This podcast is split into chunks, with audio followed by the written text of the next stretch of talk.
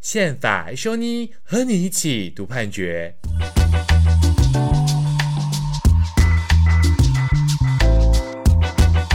嗨，各位听众朋友，大家好，欢迎回到宪法一修妮的节目。让我们继续接着上一次讨论到一百一十二年度宪判字第四号宪法判决。那我们现在把时间交给宇修。我我这边倒是想要再询问一下那个秦强律师这里哈，就是其实刚刚我们也有聊到说，诶，大法官在这个案子做病死指明的时候，也有提到一些可能相对应的制度或修法。那我不知道说从杨律师的部分。对于大法官提到的这些制度啊，你觉得它是不是个可行的做法？又或者是说，诶，在其他国家，你觉得有没有什么可以拿来做借鉴的一些做法？诶，是，就是我我觉得并词续名这个部分对我来讲是有点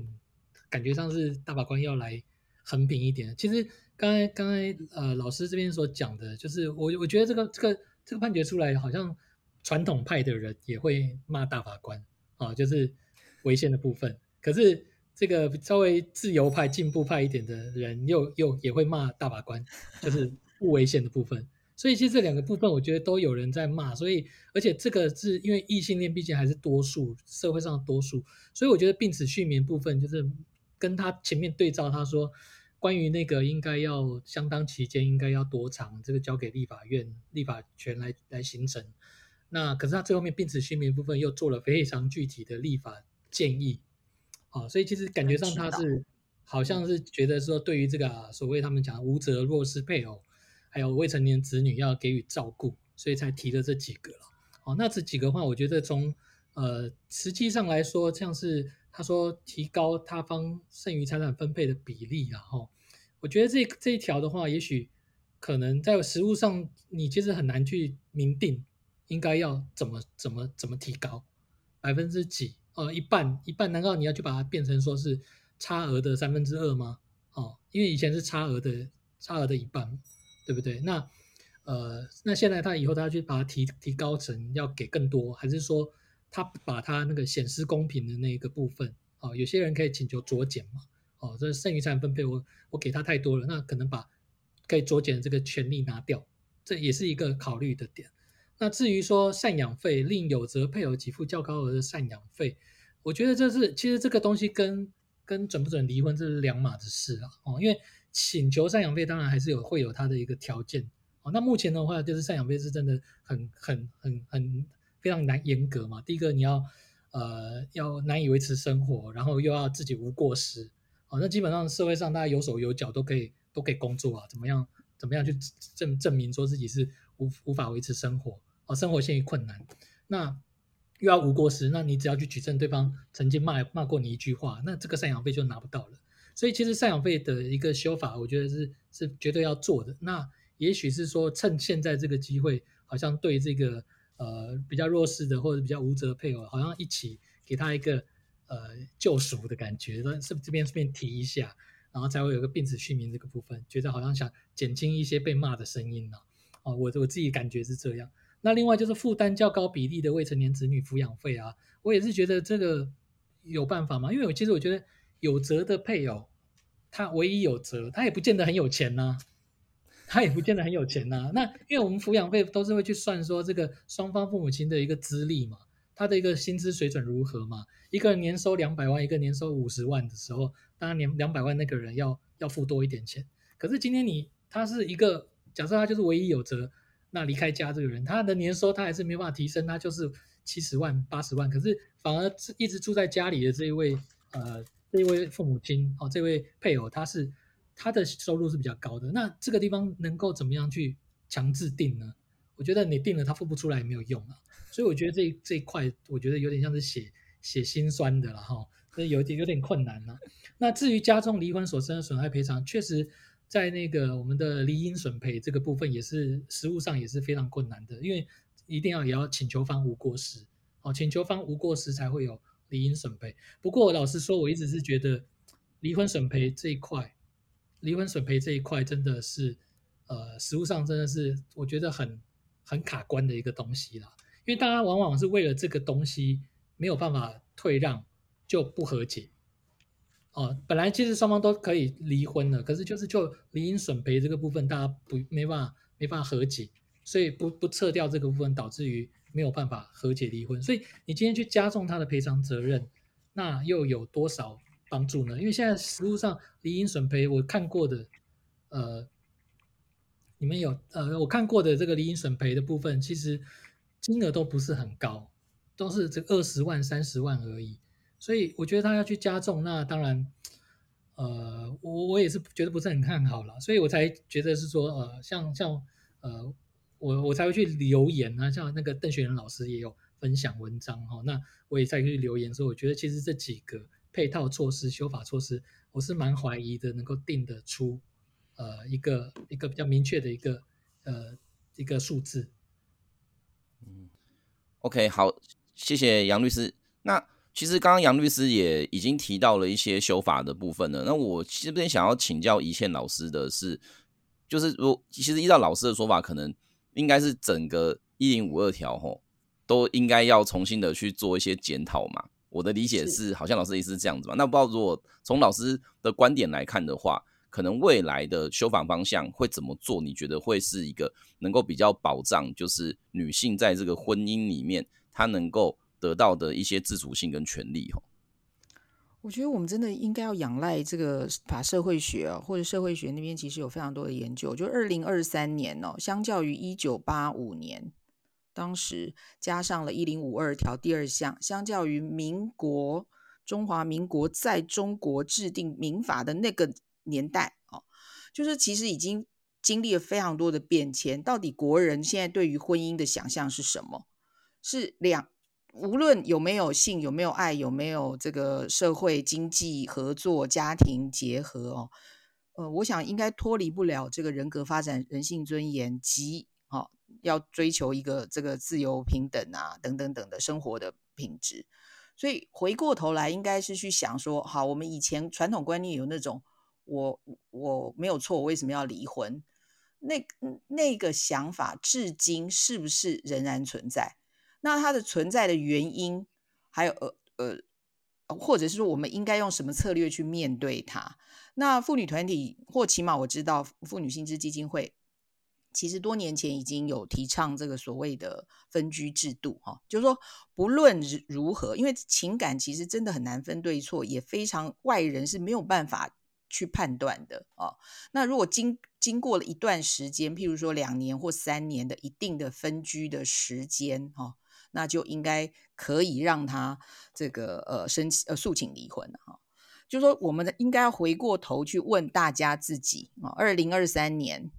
我们的离婚制度哈要呃怎么样设计啊？那至于保障哦，我觉得其实我也刚刚同意那个杨律师刚刚讲的，保障本来就应该要有的啊，就是我们现在是在谈说能不能诉请离婚嘛。可是，其实离婚之后的保障，子女的呃，这个未成年子女的权益的保护，这本来就应该有的。我觉得我国的两院离婚哦，就可以自己去登记。我觉得这个比较夸张一点啦。就是说其他的法治国家，呃，应该说西欧北美好了，呃，因为他不管你离婚的理由是什么，就所谓的单一离婚理由，如果你们两个人真的没办法再共同生活了。好，那我们就到法院来把该处理的子女权利义务啊，呃，保护，然后财产啊各方面哈，就对啊，的确我也是把它呃看成一个比较类似契约的概念，把它整理好，不要遗留这个很多的问题哦。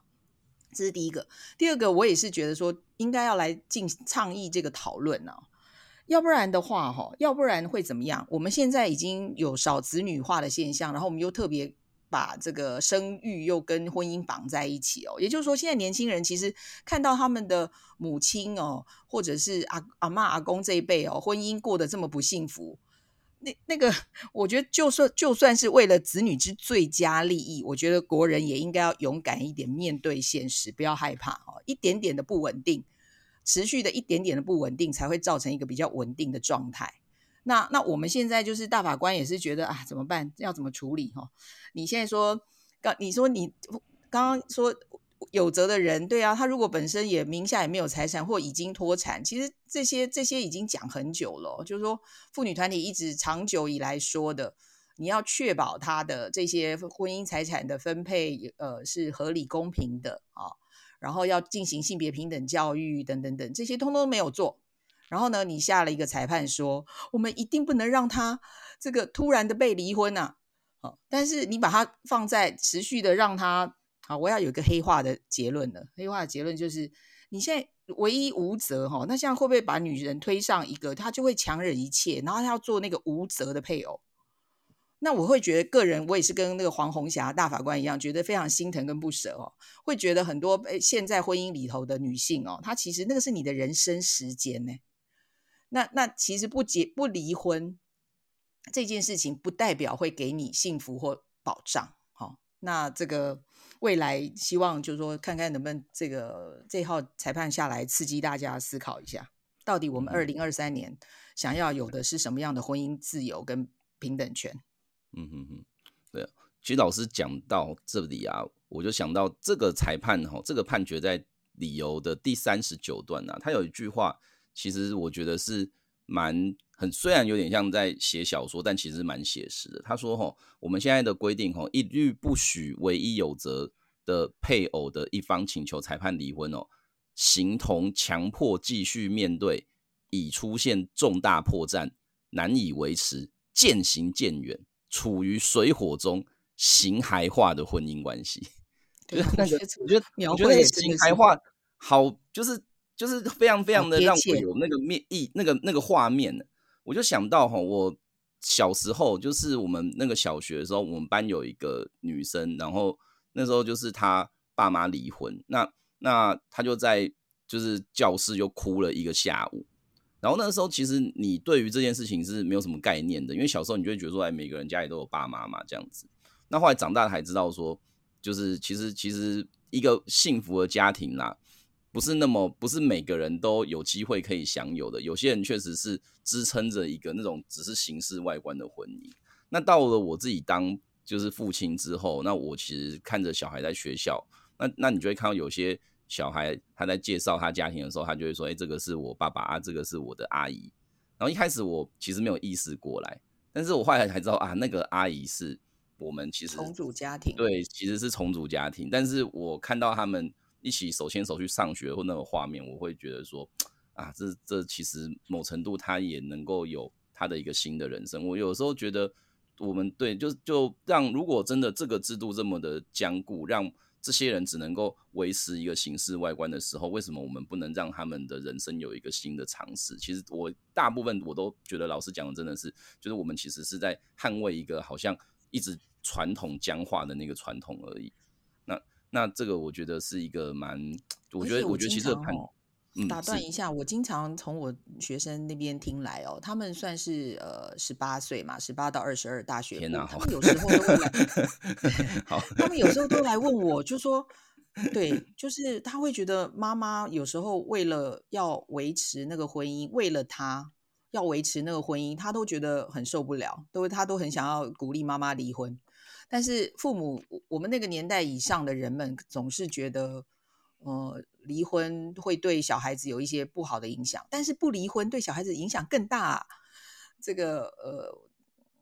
但但这几年我觉得的确已经有很多改变的啊。重组家庭其实，在我们大学学生来看是越来是蛮多的，就就一定的比例，嗯、然后大家也比较不会言会谈。嗯、对，对我我觉得这真的是个转变。我讲到转变呢、啊，我就想要再拉到下一个话题吼，就是刚刚其实。诶，三位都有提到这个案子申请，我们有一个非常角色扮演非常重大的吃重的申请人、啊，这个朱正坤主法官吼。那因为他其实申请过，然后呢被不受理之后再接再厉，总共送了八个案子，然后那最终就终于获得了大法官的接受，而且召开辩论，并且做成了这个裁判。那我不知道奕弘对于这件事情啊有没有什么看法？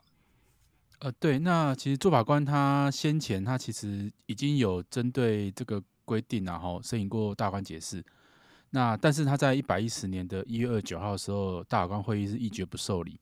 那当时大法官给的理由是比较比较没有那么的具体的，他是说因为原因案件里面的原告呢主张这个维持婚姻的责任是在被告那一方，也就是说他觉得这个责任是对方了哈，所以大法官认为说，哎，如果原告可以证明的话。那问题应该是在一零五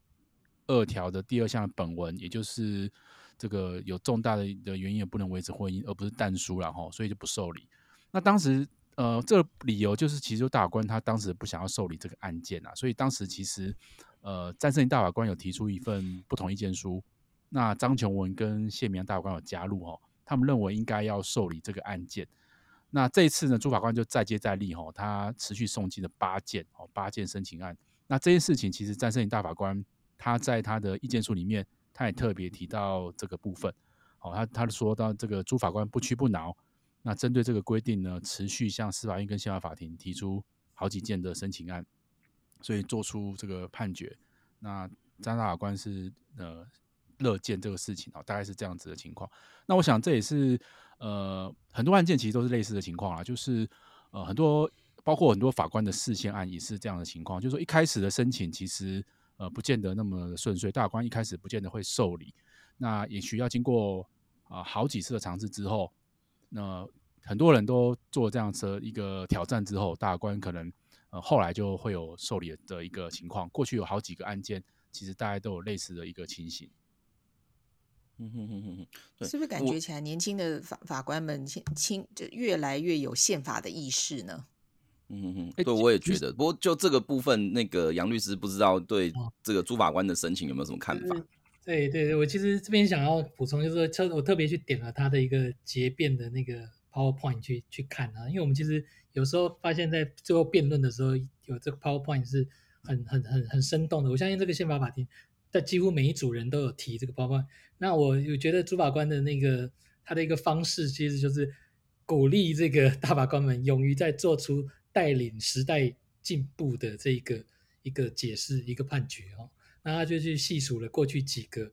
早期的这些司法司法释字的解释。那到后面的时候，他我觉得他用了很多金句，我觉得可以快速的念一念一下，让他让大家感受到他那那一股，我觉得很有才啦。然后也很热忱在这个议题上面，他就说，呃，像释释字七十八号解释是解释做成之前一夫一妻一男一女，解释做成之后想在一起不论男女。那在后面他说这个本件释宪呢，他说，呃，不是代表可以认同这些可规则方的行为，只是已已经不再能够 you complete me 哦，而是 you destroy me。就是说，你已经不不是在完整我了，你反你可能让我后面的人生都已经没有办法走下去了。那他也是说，呃，能最后面他也讲说，能和很好，能离也很好，已经失和又离不开，最不好。这是我觉得这个是还蛮有才的一些短句金句了。那我觉得看得出来，他这对这个案件真的是很很热忱，然后也很很很努力在在推动这样子。嗯嗯，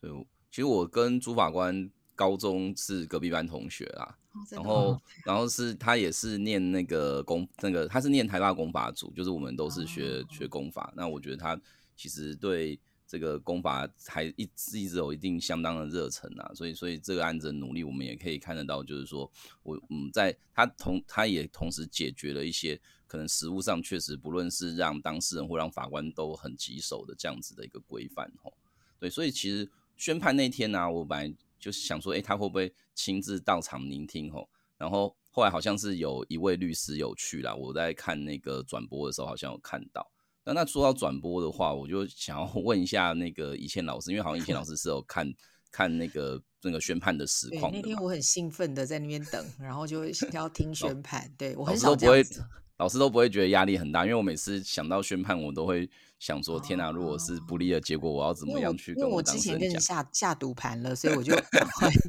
很兴奋。结 果，对，结果不知道是什么，赌注是什么？赌注是什么？对对对，赌注是什么？这个赌注不能讲。好好，对啊，老师有老师去听会。有什么？哦，就是有听到什么？不是，我只是看 YouTube，我没有到现场啦。哦，哦，OK，我真的这样子，就是慢慢的听这样，对对，嗯哼哼哼哼，对对对，我没有到现场了，对对对。哦，对，好，那老师这样子看转播的话，呃，老师觉得我们如果去听到了这司法院院长以这个宪法法庭的审判长的身份哦，去跟大家讲了这个判决的主文跟判决的一些理由的话。会觉得，哎，这真的是一个很神圣的决定，然后呢，会带起人民对这个司法的一个信任感跟一个尊重感，亦或是说，你觉得有没有什么地方是可以再加强的？呃，刚开始的时候，这个大法官一一入场的时候，我个人是有感受到一种激动之心，因为之前跟人家 这个下赌盘，所以想要知道结果。但是呢，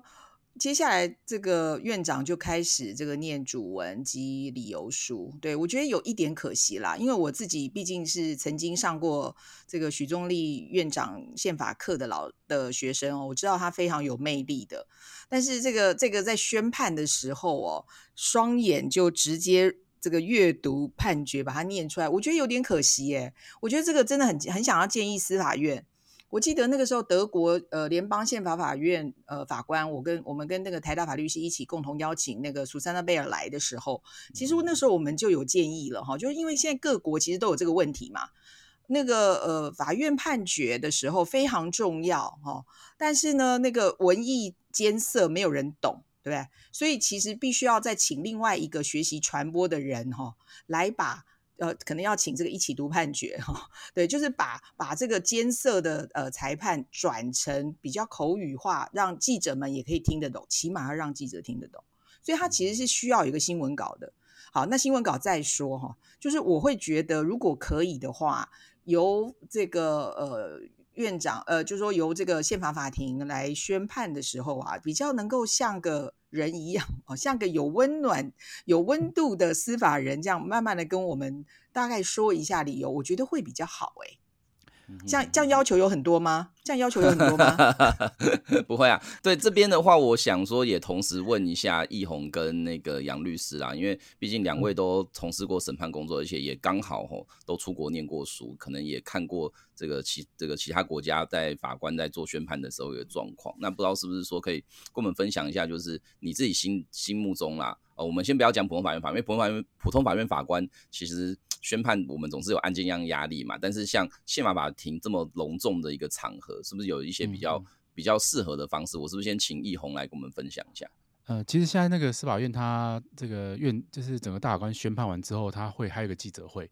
就是应该是书记厅的厅长会出来再说明，然后他们也会做蛮精美的简报来说明这个判决的一个内容。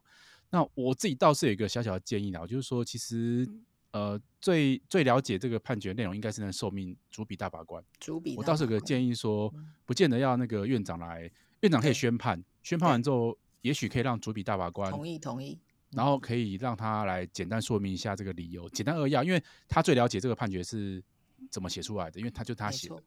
那他可以用一些比较不见得要讲到条文，或是白，或是可以用白话的方式来跟大家说明，简明扼要的说明。那我我记得好像联邦美国联邦法院最高法院也是都是主笔大法官来说明的，因为最清楚案子嘛，他最清楚那个案子的一个情况了。那当然，我觉得。大法官自己说明会更好，是因为这是你们做成的决定。那别人来怎么解释，来怎么解读，其实都没有你来跟大家说那么好。就就说是可能你自己讲会是最最清楚的，毕竟是宣判了，嗯、对，最忠于原味的这样子。嗯，那不知道杨律师有没有什么可以刚帮我们补充的？呃，对，没有，我觉得我觉得我也赞同，就是我觉得因为这个整个论理就是。因为我刚刚听陈老师说，好像是说他是把整个主文念念出来，是不是？对，他把整个主文就照着那个逐字去念嘛？对，是吗？对对。其实我就是因为我觉得，其实主文光看，我觉得真的只有法律人听得懂啊，听得懂一些啦。对对对对对，我只听得懂原告之书驳回，我其他都听不懂。对啊，我觉得其实他如果可以把主文 主文拆解成几个几个段落，然后就用一个比较。一个比较清楚的一个呃语气，抑扬顿挫这样的语气去去讲，也许会比较让人家了了解，而且我们就会少了一种那种好像全民关注的这种感觉。因为我们过去看到美国有一些最高法院，它有一些在宣判之前，其实整个法院外面都是很多人对，都在外面等着判决出来，好像要敲钟了什么感觉一样。没错没错。但是可能我觉得台湾的这个大法官们可能也是。比较害怕这种状况啊，可能很害怕说这个 会不会会不会这个判决说出来有人拿有反对的，然后会在外面示威抗议这样，所以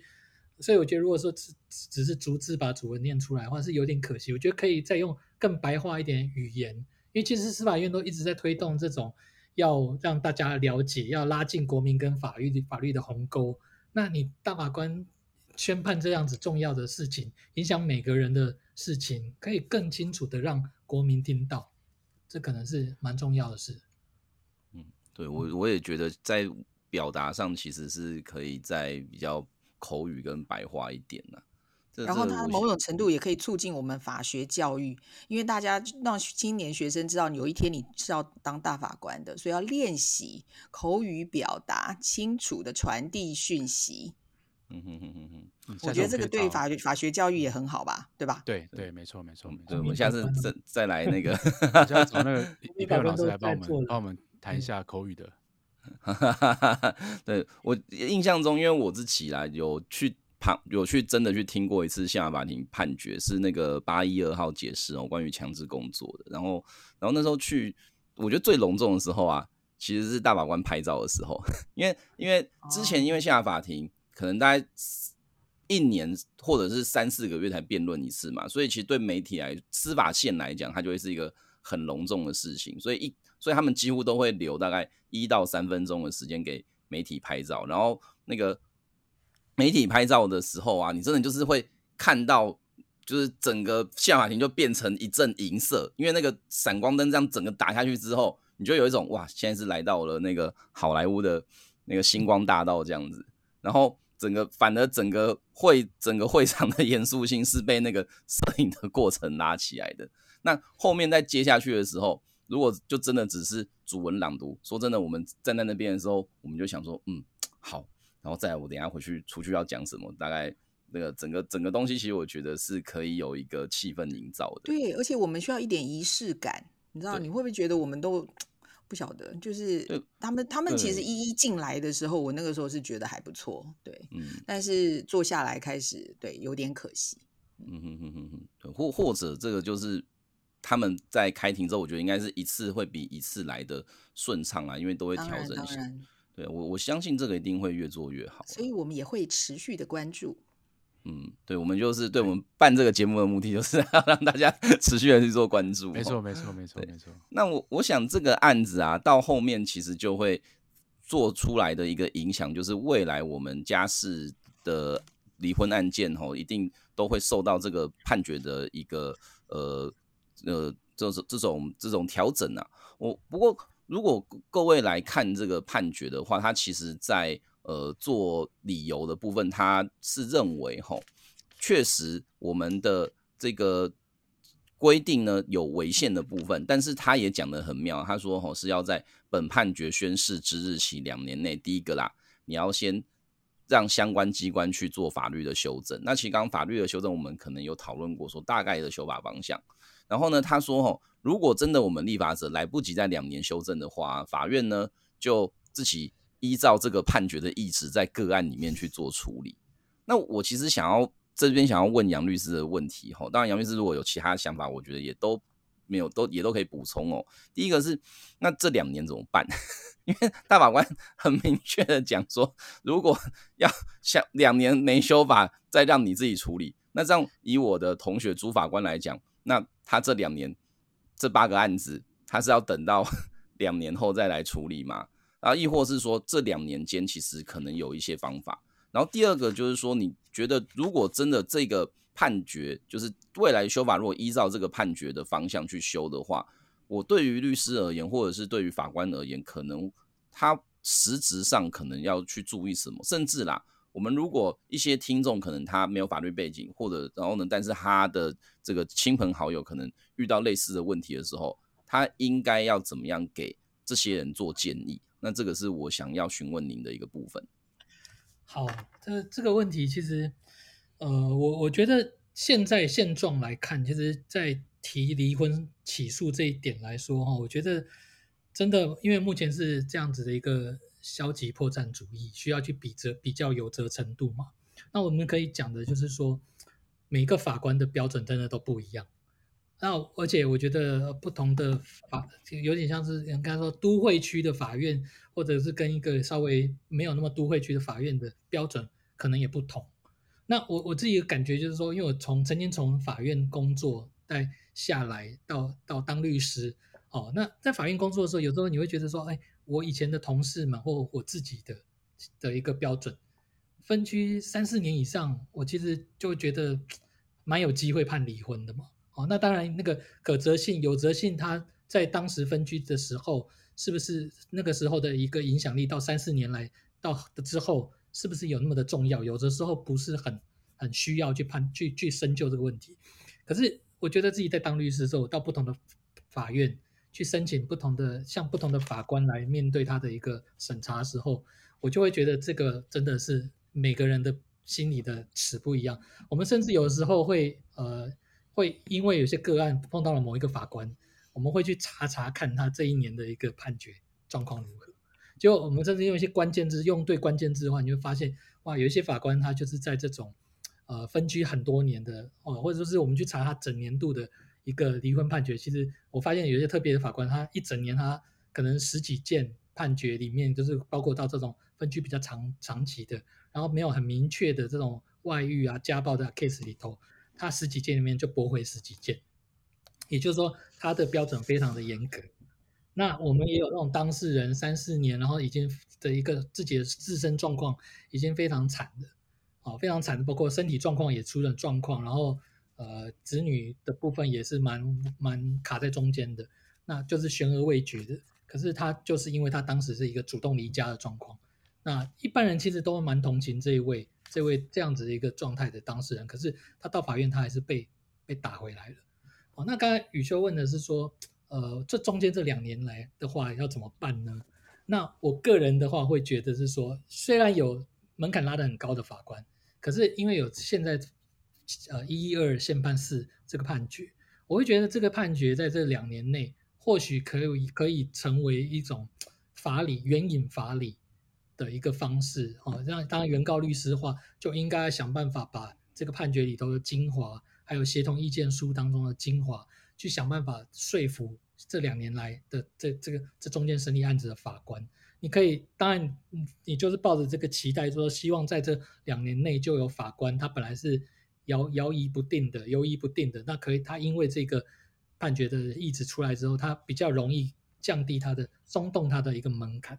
哦，那而且当然啦，离离婚案件一审打完，现在法院的一个审理的一个时限也是一年一年四个月，那当然。打完之后，你如果要继续再打二审，包括一审送二审的时间，这个中间在然后上诉的期间经过算一算，你其实一审打完，假设真的被驳回了，你的案子到二审其实都很有机会，就就直接就就过关了。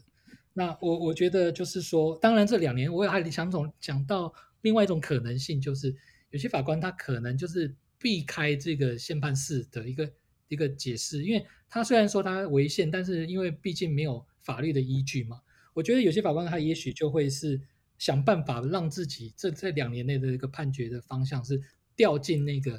最高法院九十五年第五次决议里面的部分，他可能也许去把它写的像是呃，其实双方的有责性差不多，哦，那我也准你离婚。我觉得他可能会想办法让自己的判决不违现在的法律，在还没有修法之前，他让自己的判决还合乎那个。最高法院的那个决议，就是那上面写到的嘛，两边都有责的话，也都可以离婚。嗯、我觉得有可能会串到那边去。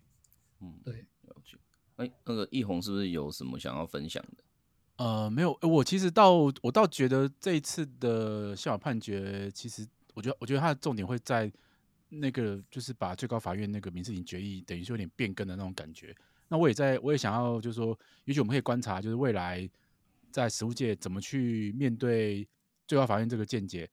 呃，有责性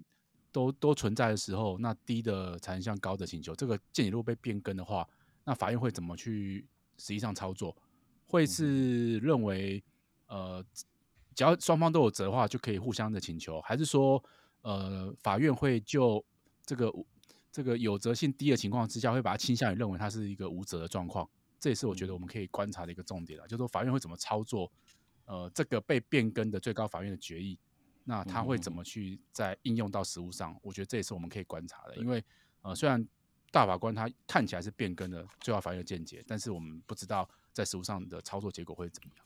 对，这这边其实也是我自己比较在意的一个部分，因为就像我一开始讲的，其实台湾现在已经没有所谓的判例跟决议制度了，所以这间接导致申请的申请人或申请法官在那个违宪审查的标的上，他只能够拿着一零五二条第二项的弹书来作为他请求大法官违宪审查的课题，但是其实大家心里过不去的。反而是那个应该真的要被拿出来好好检讨的九十五年决议，结果 搞到最后，这个判决的理由 完全找不到这个决议，所以我觉得未来可能是不是也会有另外一种解释方法，就是说，哎，我干脆就当做这个决议已经不再继续适用了，然后我们去做宣判。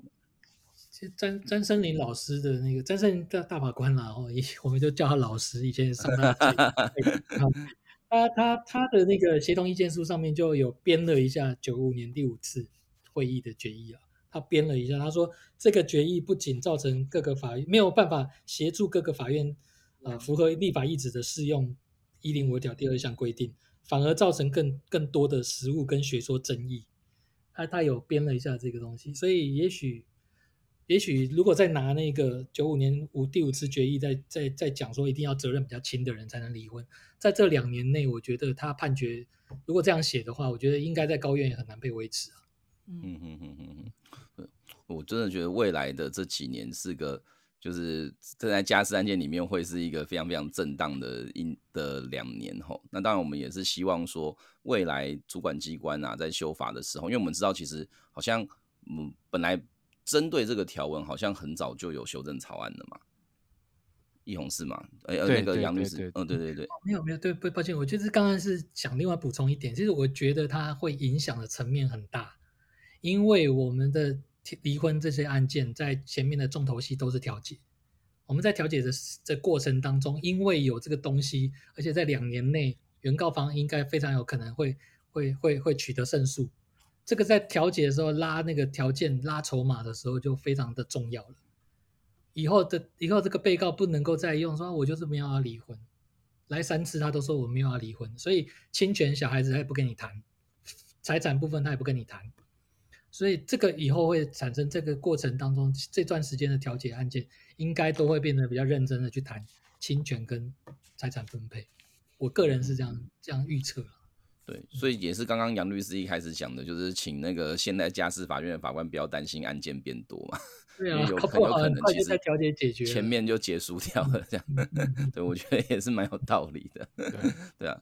嗯，就我们今天真的，我们把这个有关呃一零五二条第二项的一些相关的一些争议哈，从宪法然后到法社会学到这个我们的审判实务，其实都做了蛮多的讨论啦。那因为今天特别有机会哦，邀请两位来宾啊来跟我们做分享。那我想是不是说，诶，看看两位来宾有没有什么要再跟各位听众来做一些补充的？那我是不是先请以前老师？啊，我听了这样的话，呃，这么久，我我觉得啊，我应该回学校去好好加强那个情感教育跟情爱沟通啊，因为很多问题可能法律并没有办法解决。对，那也希望那个法律体系里面的这个法律。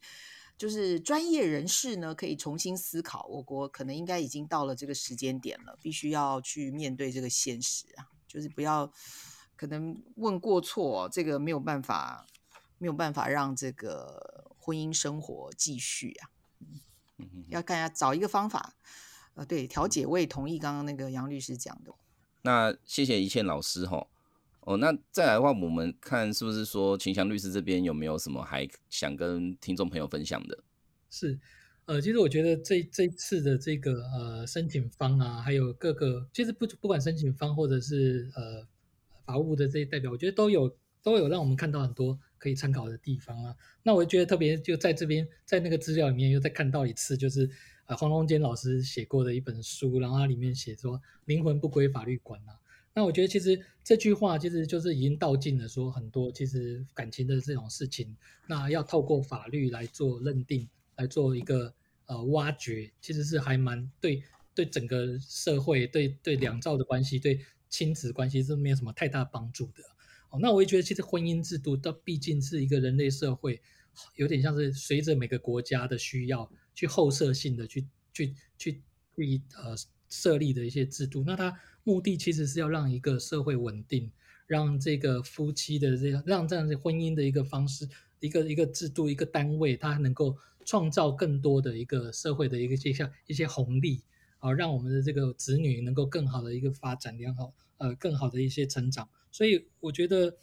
呃，现在这样子一个判决出来的话，也许就是真的让大家更审视这些问题。就是说，一个已经枯槁的只有形骸化婚姻，它到底对社会上维持住它对维持维持住这些形骸形骸化的呃婚姻，到底对社会的益处是好处是多过于坏处，还是坏处多过于好处？我觉得是呃蛮好的。那未来也会比较去树立呃法院的判决上面一些比较明确的一些标准。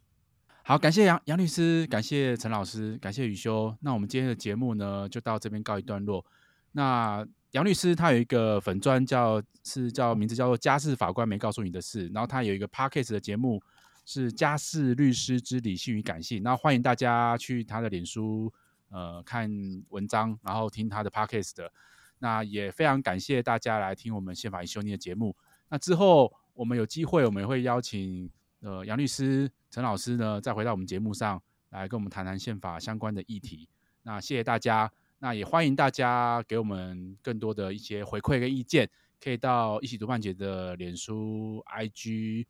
然后 Twitter，然后还有 Podcast 下面留言，然后告诉我们你们的想法，也对，也让我们的对将来节目呢，可以有更多的一些发挥，能够贴近大家的需求。谢谢大家，我们下一集见哦，拜拜！谢谢大家，谢谢，拜拜。